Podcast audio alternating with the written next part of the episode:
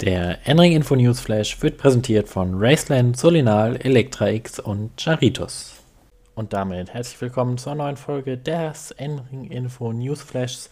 Am Wochenende geht es ja endlich weiter mit NLS Lauf 3 und abgesehen davon sind in der vergangenen Woche noch einige News geschehen, über die wir heute berichten werden, aber erst gucken wir natürlich auf NLS 3. Viel Spaß!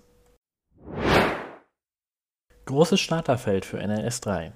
165 Fahrzeuge sind für das kommende NRS-Rennen am Samstag eingeschrieben, darunter sind auch 33 GT3-Fahrzeuge. Der Kampf um den Sieg wird wie immer spannend sein. Ring Racing wieder in der DTM Trophy. Ring Racing wird in diesem Jahr wieder zwei Toyota GR Super GT4 in der DTM Trophy einsetzen. Nico Verdonk und Stefan Cox werden die beiden Boliden fahren. United Autosport mit starkem Test. Vor dem ersten Rennwochenende der WEC in Spa fand der alljährliche Prolog statt. Dort konnte United Autosport mit Bestzeiten überzeugen. Die Hypercars von Toyota konnten keine wirklichen Spitzenzeiten fahren.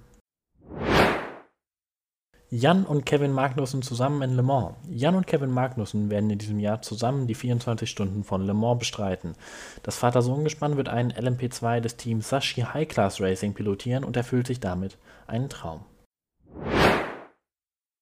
Programmbestätigungen in der TCR Europe. Sebastian Loeb Racing, Clary Sport und Come2U Racing haben alle ihre Programme für die diesjährige TCR Europe Saison bekannt gegeben.